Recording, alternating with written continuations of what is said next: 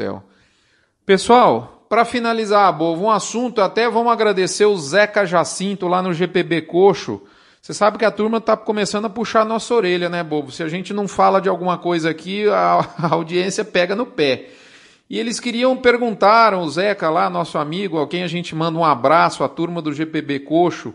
Aliás, se a gente também falou para você, pecuarista, informar a base é, do CPEA, informe os seus negócios para o balizador também. Faça essas duas informações. Negociou um negócio, um, qualquer gado no, no físico, entre em contato com a gente se você não souber como, mas se torne um informante do CPEA e do balizador do GPB que você vai estar fazendo um servição para a sua classe. Mas vamos lá. O Zeca mandou uma, uma pergunta aqui sobre a China e a questão da, da, da, da, doença que pode dizimar aqui um altíssimo número de, da população de suínos na China, Bovo. A gente tem falado pouco realmente em relação aí a, a, a situação da China e, e, e a suinocultura da China, a carne de suínos, que é a carne realmente mais consumida no mundo, Bovo. Vamos dar um pitaquinho aqui para satisfazer lá a lombriga do nosso amigo Zeca. É, essa questão da, da, da, da, febre suína lá na China, ela é muito relevante. E assim, as, as fontes variam, né? Mas falam alguma coisa de impacto que pode ter entre 20 até os mais, eles falam, falam 40% do rebanho de suíno da China ser dizimado, né? Então, é, isso é uma coisa, é, o impacto disso aí pode ser realmente muito grande. Agora, a gente tem que ter.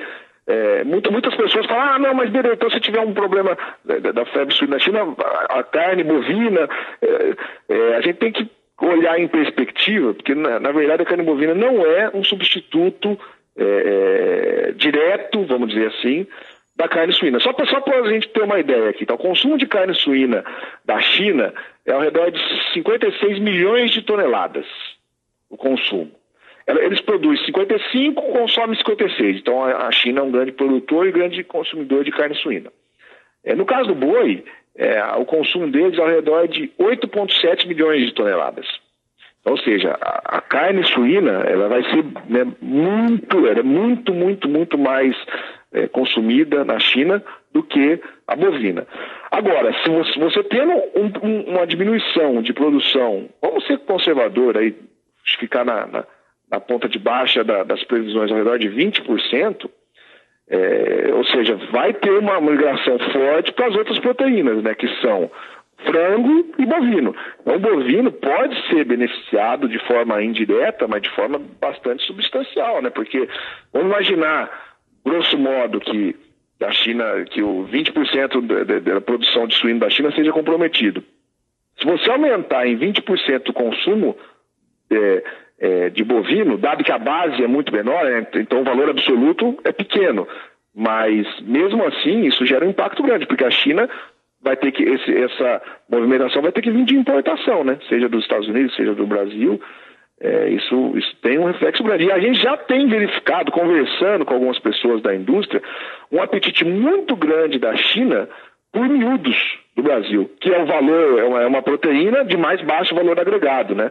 Obviamente o chinês, não, não dá para imaginar que o chinês que deixou de, com, de comer suíno vai comer filé mignon contra filé, que é uma proteína cara, né? mas ele vai entrar, por exemplo, nessa proteína de menor valor agregado, que é, são miúdos de bovinos, que a China já é um consumidor e tem aumentado bastante a demanda. E já, a gente já acredita que deve ser por conta dessa correlação, né?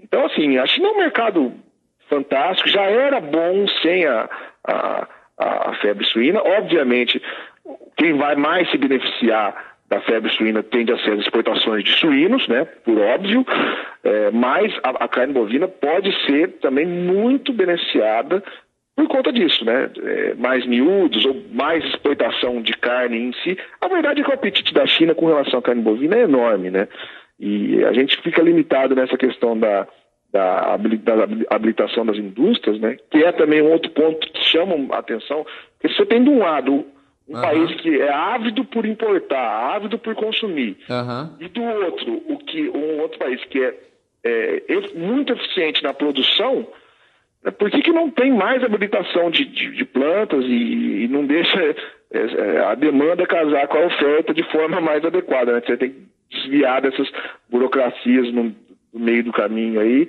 que a gente não entende, né? Não, não é o nosso métier, mas que não faz muito sentido, né? Então deixa o mercado o mercado andar e se eles querem comprar, vamos exportar. A gente tem muito para exportar, eles têm muito para comprar. Caso a fome com a vontade de comer, né? E a gente torce para que isso aconteça uhum. de forma mais rápida, né? Uhum. O que me parece, Bovo. O potencial realmente é muito grande. É, o, o que me parece, juntando aí é, o que você falou, um pouco do que a gente sabe, é, talvez o, o, impacto no bovino ele é mais indireto, ainda que haja algum efeito direto. É, é, ele é, o efeito direto ele é menor. Né? Eu lembro até a Mariane, numa outra palestra que eu assisti, a Mariane Crespolini, acho que quando ela ainda estava no CPE, ela viajou para lá e ela relatou que a carne bovina ainda não é usada de maneira, vamos falar assim, é, esparramada, né? de maneira, como diriam os nossos amigos do Pará, de maneira derramada no dia a dia né, do, do, do, chinês. Ele, ela ainda é usada muito em restaurantes, numa ocasião mais especial, mas o dia a dia, é, e, e, certamente pelo, é, pelo valor da, da, da, da, proteína. Né? Então, é uma, uma coisa é a relação direta, mas é, é, o fato de ela, ela, por exemplo, isso que você faz todo sentido, ela, ela vir com mais fome, né, falando português claro, nos miúdos, isso é muito bacana, porque é óbvio que miúdos não é um, um produto que a gente tem saída aqui para os frigoríficos brasileiros. Isso então ajuda a compor a margem. Então acho que talvez a palavra mágica de, de tudo isso, respingando bovino, seja margem, né, Bovo? E é por isso que a gente vê a indústria com uma margem melhorada e com fome, literalmente, né, de, de abater o bovino, principalmente esse bovino que vai para a China, e eu vejo muito isso, bovo, externado em, em restrições cada vez maiores, e isso realmente é uma tendência em animais acima de 36 meses, que é uma, uma, uma barreira de idade. A China tem, tem, tem é, por conta da, da vaca louca, animais, animais mais novos, a chance, o, o risco epidemiológico é muito baixo, né? Então, é, esse, esse limite de idade acho que já já é, já é bem reflexo deles. E isso, esse consumo indireto compondo margem acaba respingando em preço interno, né, Bobo? Acho que é por aí mais, né? É, essa parte também e o consumo em si, né? Porque é, se você, mesmo se você imaginar que uma parcela pequena da, do consumo de carne suína, pequena, migre para bovina, como o número absoluto da carne suína, do consumo de carne suína na China é gigantesco, uma pequena parcela deles faz um impacto muito positivo na, na, na demanda deles por, por, por, por, carne bovina, né? Seja miúdo ou seja é, o, o, músculo normal, né? Então, assim, a expectativa já era boa, fica melhor ainda com a questão da China e com o dólar, né? Então nós estamos indo num, num caminho é, bastante positivo. E, e, também com o custo da alimentação controlado, né? Uhum. Que, é o, que é o preço do milho. Uhum. É, né? Com uma safra que vai vir robusta, então começa a pintar um ano, um ano, né, já, já estamos caminhando é, durante o ano, mas começa a ser um ano, um ano bem interessante para a carne bovina e já não era sem tempo, né? A gente vem apanhando aí nos últimos anos é, 17, 18, então já é hora de ter um, um alívio apertar, é, de, a, soltar um pouquinho o nó da, o nó da corda do pescoço, né? É isso aí, Bovo. Bacana demais a conversa. Já passou aqui incrivelmente 29 minutos, Bovo. Nós estamos. Aqui fazer um pouco mais curto hoje. é, Bovo, é isso. Pessoal, é, eu vou resumir todo esse cenário numa frase que eu tenho falado muito e tem, para mim, é muito, muito consistente. Não é uma hora boa para ficar com baixo estoque em arrobas. É, isso nos próximos, no horizonte dos próximos 24 meses, esse é uma, é uma, é uma, é uma, é uma coisa que eu estou sentindo cada vez mais consistente. Bovo, obrigado mais uma vez. Quem quiser procurar Radar Investimentos, Bovo, telefone, e-mail, pombo correio, o que, que você recomenda? Olha, o telefone nosso aqui é o 11 3181 8700 11 3181 8700 ou na internet www.radarinvestimentos.com.br tem todo todo o acesso lá, estamos à inteira disposição dos nossos parceiros aí que quiserem fazer qualquer coisa é, no mercado financeiro aí, estamos à inteira disposição.